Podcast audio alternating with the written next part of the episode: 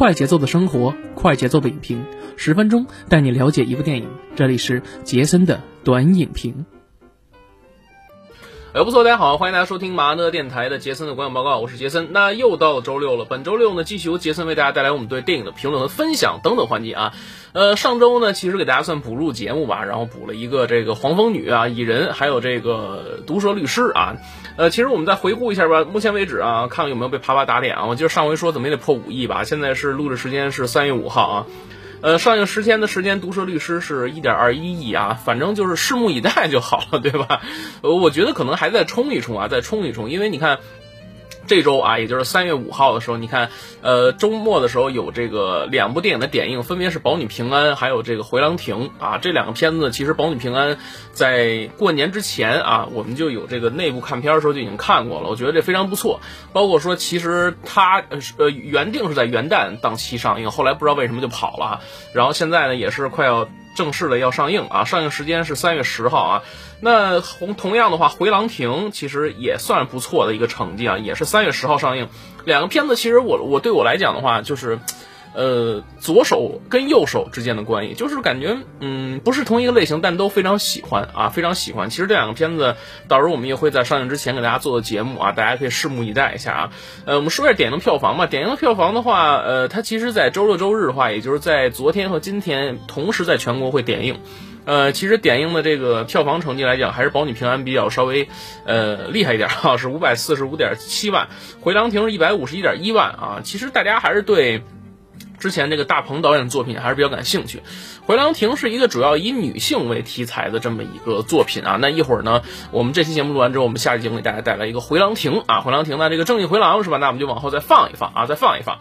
那本周其实除了刚才我们说的两个片子有点映以外，正式上映的还有一部叫什么呢？就是《断网》啊，《断网》这部片子怎么说呢？哎，真的是。呃，我只能以这个什么来形容啊？就是周五的那天晚上啊，我看了一遍这个片子啊，看完之后我就觉得两将近两个小时时间吧，一百一十分钟时间，我就觉得给我的感觉就是，嗯，差点意思啊，真的差点意思。呃，导演呢是黄庆勋导演啊，黄庆勋导演，啊之前其实没有什么太多的一个特别呃明显的一个作品啊，或者是更更加知名的作品。最早的时候其实是担任过一些著名港片的副导演，比如说像《寒战二》啊。还有僵尸啊，这个麦浚龙导演的僵尸大家都知道啊。其实麦浚龙导演也算比较可惜啊，拍完僵尸之后，传中的风林火山也一直没有上映啊，没有上映。呃，他呢其实代表作呢其实就是《卖路人》啊，二零二零年的这部片子。然后同时呢，其实也是引进了啊，引进了这个我们的这个内地的这个呃大影大银幕啊。大家不知道大家之前有没有注意有没有看过啊？剩下的话就是其他的一些片子啊，都是属于这个呃银河映像系列的这些片子。然后同样这一次啊，然后。也是请来了这个郑宝瑞导演担担当这个片子的监制，而且大家都知道啊，银河映像，所以你懂的啊，基本上都属于这种什么呢？呃，一提到银河映像的话，大家一定要想到什么呢？想到的就是这个港片的非常标志的这个呃杜 Sir 是吧？而且他这个。片子啊，可以算是我们在童年时代的啊，我可以这么说啊，基本上银河印象的所有片子啊，我大致都看过，无论是从这个资源，还是说自己买的这个港区这个第九的这个盘啊，基本上我有一个嗯放 DVD 的柜子啊，基本上这个这这柜子快快满了，基本上呃所有的这些银河印象的早期的作品或者是后期作品，我基本都看过啊，基本都看过，所以说还是对银河印象的片子还是比较期待的啊，其实这几年。我们也说过很多这个香港导演啊，就是北上，呃，在此呢也是非常感谢一位这个喜马拉雅的一个听众朋友，上次跟我们说的这个，咱们说毒舌律师的时候，对吧？然后就提到这个尔冬升导演啊，然后我们说这几年北上拍片是吧？然后拍一些合拍片之类的啊，尔冬升导演。然后呢，我顺便说了一下《海的尽头是草原》，这个这个朋友马上就给我指正说，《海的尽头是草原》不是合拍片啊，呃，也是非常感谢这位朋友，因为有时候你想说说这个节目的时候，可能会有些口误啊，有些口误，所以。说呢，还是要感谢这位朋友的指正。再一次，其实也证明了咱这节目还是有人听的，是吧？也是非常感谢啊。其实郑宝瑞导演来讲呢，大家都知道啊，他的代表作呢有很多啊，就比如说像那个《杀破狼》系列，对吧？《杀破狼》系列这都是他导演的。呃，然后还有他的一个最近两年可能比较知名的就是，我们可能只能在香港地区或者在这个呃网盘上能看到的是吧？《智齿》这部片子。啊，同样也是入围了这个呃七十二届柏林国际电影节的这么一个特别展映单元的一个片子。那其实同样在今年的这个七十三届柏金柏林国际电影节的时候，你看又有几部我们华语片也涌进了这个柏林国际电影节的一个视线，比如说像张律导演的一个最新作品叫《白塔》，什么《白塔之下》吧，还是叫什么呀？对对对，这个片子其实大家可以关注。虽然说。没有获得奖项吧，然后但是也获得提名。你包括说像这个这一次，然后也是入围的这个特别展映单元的这个命案啊，也是这个郑宝瑞导演的这个作品啊。然后呢，这个其实这部片子也是银河映像的这个目前为止铁三角这个联合打造的一个啊，包括说像杜 Sir 啊、郑宝瑞还有尤乃海编剧啊，基本上你可以把它看作是这个银河映像出品的一个片子。呃，但是郑宝瑞导演这两年啊，就比较这个。比较火的 原因在于哪儿？你看他能够北上拍一些像这个《大闹天宫》是吧？你看 找郭富城来演这个孙悟空是吧？他同样能拍一些有关于关注香港最底层的这些片子啊。你比如说你像边缘人士生存的这些片子，就比如说像什么呢？像智齿是吧？这智齿这个这也是之前也闹出了一个，呃非常不小的这么一个风波啊，就是因为之前在这个柏林电影节是改成这个网上，因为特殊原因嘛，所以改成这个网上这个线上展映单元。所以大家都知道，一到线上展映的话，它就很有可能不是很有可能是百分之八十以上可能会被破解流出资源。所以直到现在啊，这个智齿啊。智齿这个片子呢，我还没完整的看过，然后好像是说出了正式版的蓝光这个资源了，是吧？能哪天看看，大家也是简单的说一说这个片子啊。那这次呢，命案啊，也是呃代表也是非常有郑宝瑞导演个人风格啊。据说看过片子的这个业内的朋友跟我说，这个片子确实还是可以的啊。然后里边引呃引用了一些命理方面的一些呃东西吧，反正也是做了一些小小的一些影射啊。大家都知道啊，这些都知道，我们就不多说了。反正今年的这个柏林电影节呢。呃，不光是有我们这些华语的这个啊，呃，特别的大导演，然后还有一些这个呃，展映的一些其他的一些剧，就比如说像最近电影资料馆，然后做了一个活动啊，就是平原上的摩西啊，在这个爱奇艺上播放的这个六呃六集的这么一个网剧啊，也是啊入围了这个柏林电影柏林国际电影节的这么一个特别展映单元，虽然说没有获奖，但是我觉得也是非常的肯定啊。目前为止，好像是目前为止只有这一部网剧啊，是我们国内入选了这个柏林国际电影节啊，也是在世界国际电影节上有这个提名的这么一个事儿，也是我觉得非常的开心吧，也是非常的高兴啊。所以大家都知道这个郑宝瑞导演他的做人这个作品啊，各种风格大家都懂是吧？懂都懂啊。那但是这一次啊，这个黄庆勋导演的这部片子《断网》啊，你看。呃，首先我们看一下演员阵容方面，有郭富城、林家栋，还有任达华、谭耀文、黄德斌啊，然后这些基本上都属于这个港片的黄金演员啊。这个东莞仔我们就不用说了，是吧？林家栋啊，呃，之前一直也是这个呃。呃，演这个杜 Sir 的这个呃电影的这个御用的一个啊主演或者是配角啊，经常能在这个银河印象的系列片子里面都看到他，无论是在这个呃东莞仔是吧，还是在其他的这个电影里面，我们都有包包括说寒战里边其实也看到。然后你像郭富城这次其实也是跟林家栋，然后两个人在寒战之后的又一次合作，大概十多年之后了吧？对。然后任达华也是，任达华就不用说了，之前也是拍过这个杀破狼系列的这个片子啊。呃，然后谭耀文这些都是老牌的这个香港演员的戏骨。然后上次节目其实我们也说了，说这个香港电影的这个年龄这个断代的问题啊。你看一帮呃五十岁、六十岁的这种香港老炮儿还在继续拍这个片子。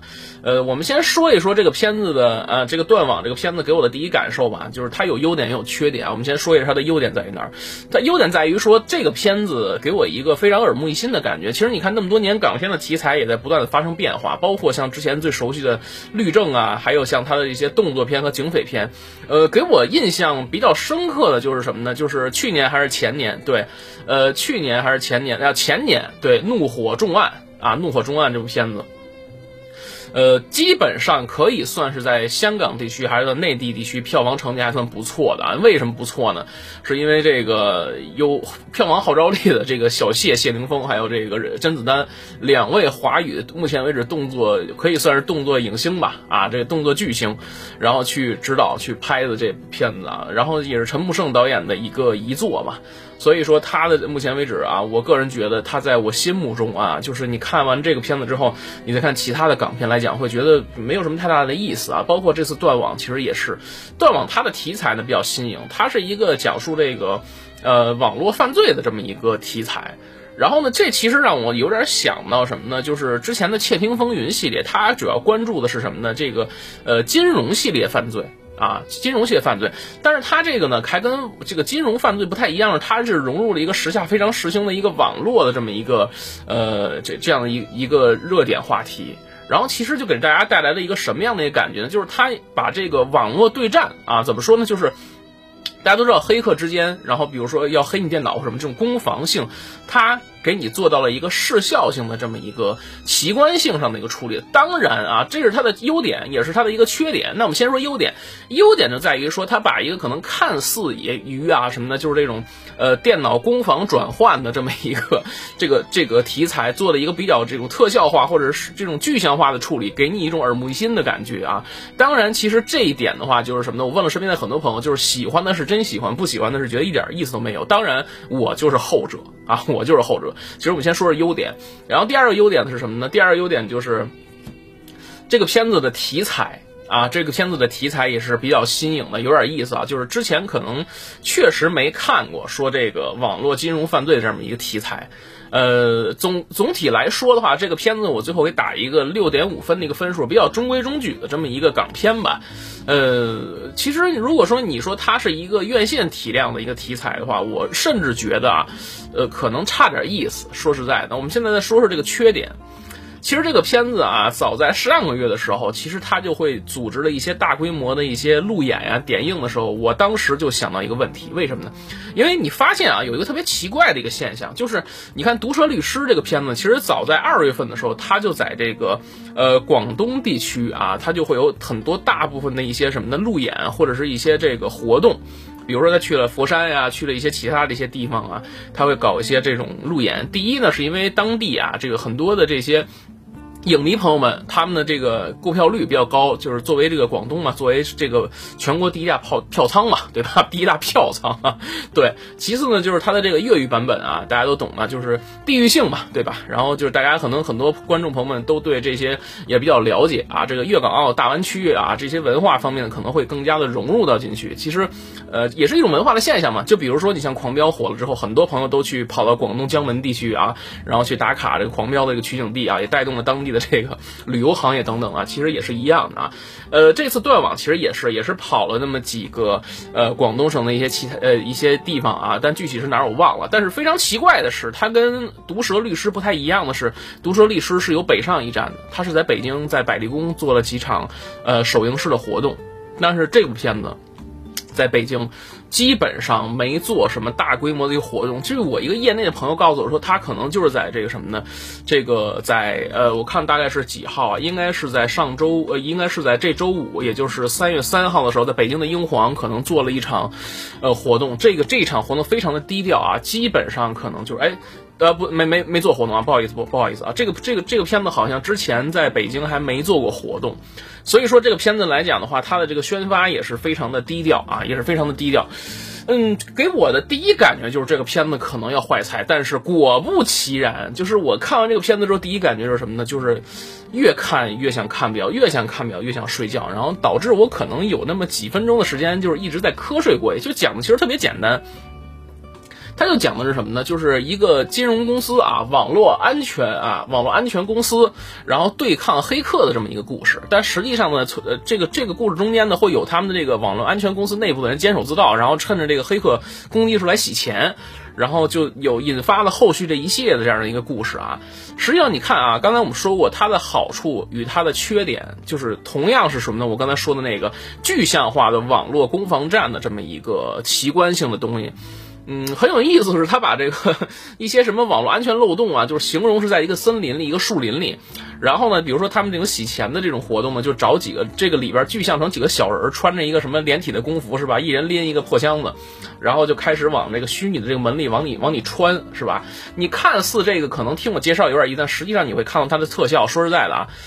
挺 low 的啊，真的是挺 low 的，就感觉是什么呢？就是反正你非要说拿它跟《创战记》比，那可能是必不可能，是吧？首先它的这个投资投资这个这个量来讲，还有它的体验完全不是一个级别，所以说其实也非常难为导演，就是能够想到说这样一个具象化的东西，因为确实它没什么可拍的。你说他拍有什么可拍的？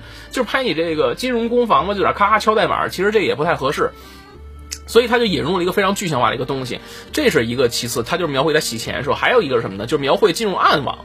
这个暗网这个事儿，其实大家也应该懂都懂啊，我就不多多介绍了。但实际上他进来之后是什么呢？就是说每个人都戴着一个面具交易是吧？哎，穿着一个黑斗篷，然后呢找了一哪儿也不知道从哪儿找一破仓库啊，然后呢就每个人都戴一个这个透明面具的这个这样一个斗，就是一个面具。我也不知道是你怕是被人认出来呀还是怎么着，就非得戴一个面具。那意思就是我们都是在这个。呃，网络背后的一个人呗，说白了就不能见光的那种。然后没想到他还来一个我要黑了你什么这那个之类的啊，就感感觉玩一个魔法啊，就觉得这点其实看的说说实话啊，属实挺尬的，属实挺尬的。就这个这个电影就是唯一我觉得可能可圈可点的地方，就是在前一个小时它的节奏感是比较强的。就是前一个小时的时候，你发现它这个某个银行是吧，这个所有的网络瘫痪了，然后所以我们需要在这个有限的时间内去把这个网络去修复。然后同时呢，他们这块有一个监守自盗的，就开始说你五分钟时间是吧？五分钟之后我要把这边所有的这个东西要修复掉，所以你就开始洗黑钱啊，就大概给你一个具象化的一个东西。然后之后呢，也不知道怎么着啊，就说研究出来一个什么呢？说啊，这个郭富城，然后突然之间呢，然后呢就了解到了一个真相了，什么这那个之类。当然啊，其中有一个黄德斌当一个替死鬼啊。他就跟这个这个林家栋饰演的这个角色，因为分赃不均啊，打起来，最后说有一个大哥出面了，就说什么呢？为什么这次又多转多多多转出五个亿是吧？然后我什么我要弄死你是吧？我要杀你全家啊！然后就引入了一个什么呢？这个把他约出来是吧？我以为呢可能是像这种呃像老的古惑仔那样是吧？比如说这个干掉大逼哥那一一家似的，是吧？哎，人家就约出来是吧？咱们就硬桥硬马了，就咱们就碰一下子。没想到的是，人家别出心裁，给你来了一个什么呢？给你来了一个远程黑你汽车，这事儿我就觉得就特别的有点意思啊，真的特别有点意思。你说它属于近未来那种现代感吗？我也不敢苟同啊，我就只能说可能就是可能是影射某个汽车品牌是吧？反正挺有意思，就是你看他那意思啊，是不是？你看黄德斌开始开着那车带着他们一家三口子是吧？然后突然之间那车就不受控制，慢慢就开始这车车速越提越高，越提越高，然后刹就没刹车了是吧？你当时就让我看的时候，我就想是不是就影射某品牌这事儿啊？当然，这个为了为了避免纠纷啊，所以大家自己去想就好了。我觉得这点就拍的特有意思，我不是说。他拍的有多好，就让我觉得就非常有有一种有一种特别的想法，你知道吧？就觉得特别有意思。哎，你看，我就拿一破东西是吧？就直接就给你黑了，呃，这是一点啊，这是一点。然后其次就是我觉得往后演越演越离谱，就是什么？他们发明了一种什么呢？AI 病毒什么意思呢？就是说普通的病毒啊，我觉得可能我攻破你的这这个这个防火墙，反正差点意思是吧？那我突然之间我研究出了一个 AI，因为大家其实都知道比较火的就是最近有一个 AI 的这个软件比较火啊，说这个它可能当 AI 可能有了自我的这个意识之后，可能比较可怕是吧？现在咱们国内好多的这个软件可能就禁止这个东西了，对吧？但现在呢，就是只在这个。某些地方啊，某些地方，然后你可能通过一些特殊手段，你能够体验到这个东西啊。然后呢，这里边就非常有意思，是郭富城研究出这么一个小娃娃啊，就是一个机器人儿这个东西。然后呢，呃，当他女儿的玩具啊。然后这里边那个这个背景介绍说，郭富城那哥们儿呢，之前是因为制造病毒在网上卖，然后结果呢被别人给点了，点了之后呢关进之后出门就是出了之后出来以后呢重新做人再就业，然后他就发誓说以后我再也不碰这病毒。然后呢。反手就给你来一个说什么呢？我创造了一个防火墙，然后这个防火墙里边呢，然后呢，我决定啊，为了救人是吧？然后呢，我引入了一个 AI 的一个这个装置，然后那个 AI 的一个装置是什么意思呢？就是说我接入这个东西之后，所有的这个防火墙后门都会被打开，然后呢，所有的病毒都会涌涌入到这个里边，是这么个意思。然后我当时我就愣了一下，我说这个东西是一个硬件是吧？那你如何做到这个硬件？你你当我们是对吧？是什么都不懂是吧？这个硬件你告诉我它是怎么？做到这个 AI 什么这那个之类，您是您得编呀是吧？您不能说好家伙拿一个这东西就说啊，我这个东西是一个 AI 是吧？这里边好家伙蕴藏着无穷无尽的力量是吧？您这是科，您这是什么科技不是魔法是吧？就反正有点意思啊，反正最后的就是结论就是。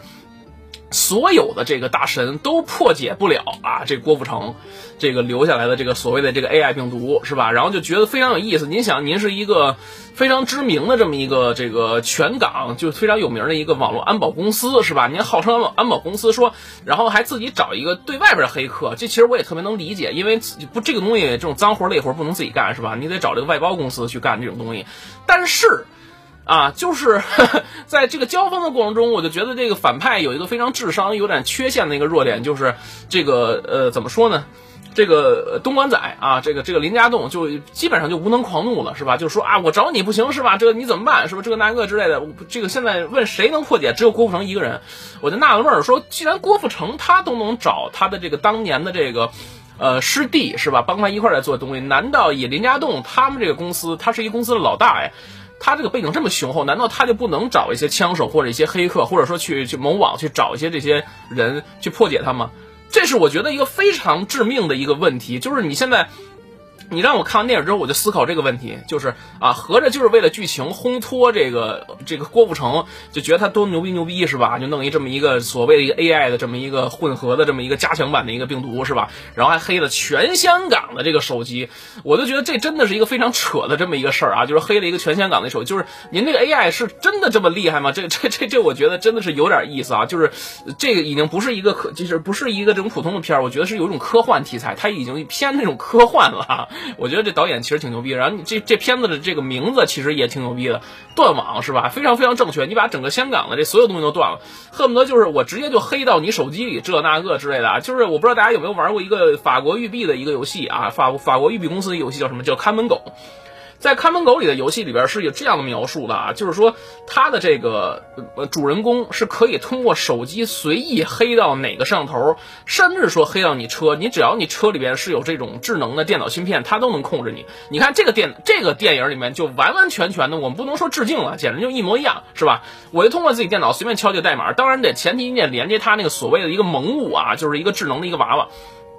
类似于像一个这个玩具 AI 的这么一个娃娃啊，然后连完之后，哎，就把所有的这个这个防火墙全都关闭之后，所有病毒引入之后，哎，你就看全香港附近啊，只要你想黑进那摄像头，想黑进手机都能黑进去。然后最离谱的是怎么解呢？怎么解这个这个病毒呢？就是需要说拿的这个所谓的这个娃娃插进去之后，哎，然后呢拿这个娃娃，然后连接你的这个手机，然后才能够把你的手机解了。这就是一个我觉得非常匪夷所思的一个事儿。当然，就是科技上的事儿咱不懂啊，就是反正社会上的事儿呢我也少打听。但是觉得这个就是这个底层的逻辑啊，我觉得反而就有点意思啊，就是呃无能狂怒吧，可以这么说。然后就真的就是为了剧情推进而剧情推进，我觉得特别特别有意思。然后我们再说一下这个。这个结局的后半部分啊，就是一开始林家栋是说什么呢？想替他的这个好哥们儿啊，就是黄德斌，然后先遮一下子，说这事儿可能我没参与，我不知道，是吧？就是这那个这一问他可能不知道。结果呢，这个幕后大佬就把他的弟弟抓过来，然后把他弟弟呢，然后就是把打成了重伤，然后结果呢，他就昧着良心，把这黄德斌一家子骗出来了。骗出来之后，刚才我们说过，本来想硬桥硬马的跟人家干一下子，是吧？结果呢，你看就是非非常的这个反常规的这种反套路这个题材，就直接呢给人家电 把人家汽车给黑了，是吧？然后黑了之后就一下出车祸了，是吧？你这就特别有点像这个某个品牌的致敬，咱们就不多说什么了啊。然后其实还有一点就是这么厉害的一个大佬是吧？你看手眼通天是吧？你就没想到的是，哎，就是打球的时候就带一个保镖，然后呢突然之间就被林家栋呢买了一把所谓的一个什么小手枪，就 biu biu，然后就给干掉了。你就会觉得就非常非常的不可思议的这个感觉，就是你这么牛逼的一个人物是吧？你怎么会被这种人就是是吧？这这后面那个剧情真的是不敢想象。所以说，我觉得啊，他这个片子来讲的话。真的是啊，这个几位戏骨真的是非常这个用心在去演戏，但是实际上的话，可能就是由于什么呢？实在是啊，这个编不下去了，或者什么呢？就这个片子它的节奏感来说，前一个小时我认为是成功的，然后后一个小时的话就逐渐的有点崩了，你知道吗？就是有点脱离它的这个东西，因为。前一个小时已经讲了，说我们已经黑这个东西了，然后把这个这个我们成功的把它已经黑，把这个系统已经黑掉了。黑掉之后呢，然后郭富城发现了之后，又开始对抗了，一把？然后从后续的对抗的这个角度来看的话，我没有看到传统的这种警匪的港片那种，比如说枪战或动作的场面，是吧？非常少啊，基本上非常少。然后就是说拿着电脑咔咔一弄，因为它题材是这个嘛，所以说这个题材也是限制这个片子的发展之一。就是我不能说，我作为一个键盘侠来讲，我不能说拿着键盘说咱俩直接拿着键盘干一下子，是吧？我们只能说通过这种具象化的手段，比如说啊，你就是有一个特别有意思说，我记得有一镜头这样描写的，说这个郭富城，然后就是进了这个某网，是吧？这个反正就是某某爱网里面，然后戴着一个破面具，然后找的这么一哥们儿，说这个这哥们儿是当年。这个卖什么病毒非常牛逼的这么一哥们儿啊，是吧？然后跟他说了，说全香港的这个手机什么网全都是我弄的，我断的，是吧？你看这个病毒你感不感兴趣？然后突然间说，哎，感兴趣是吧？但是呢，我要什么呢？我要你给我一个卖家资料。然后于是乎手摁一下就给黑了啊！就是这黑的一瞬间啊，我突然又想起来，我觉得这个片子呀，我看着可能不太像是这种普通的犯罪剧，就是像科幻片儿一样啊。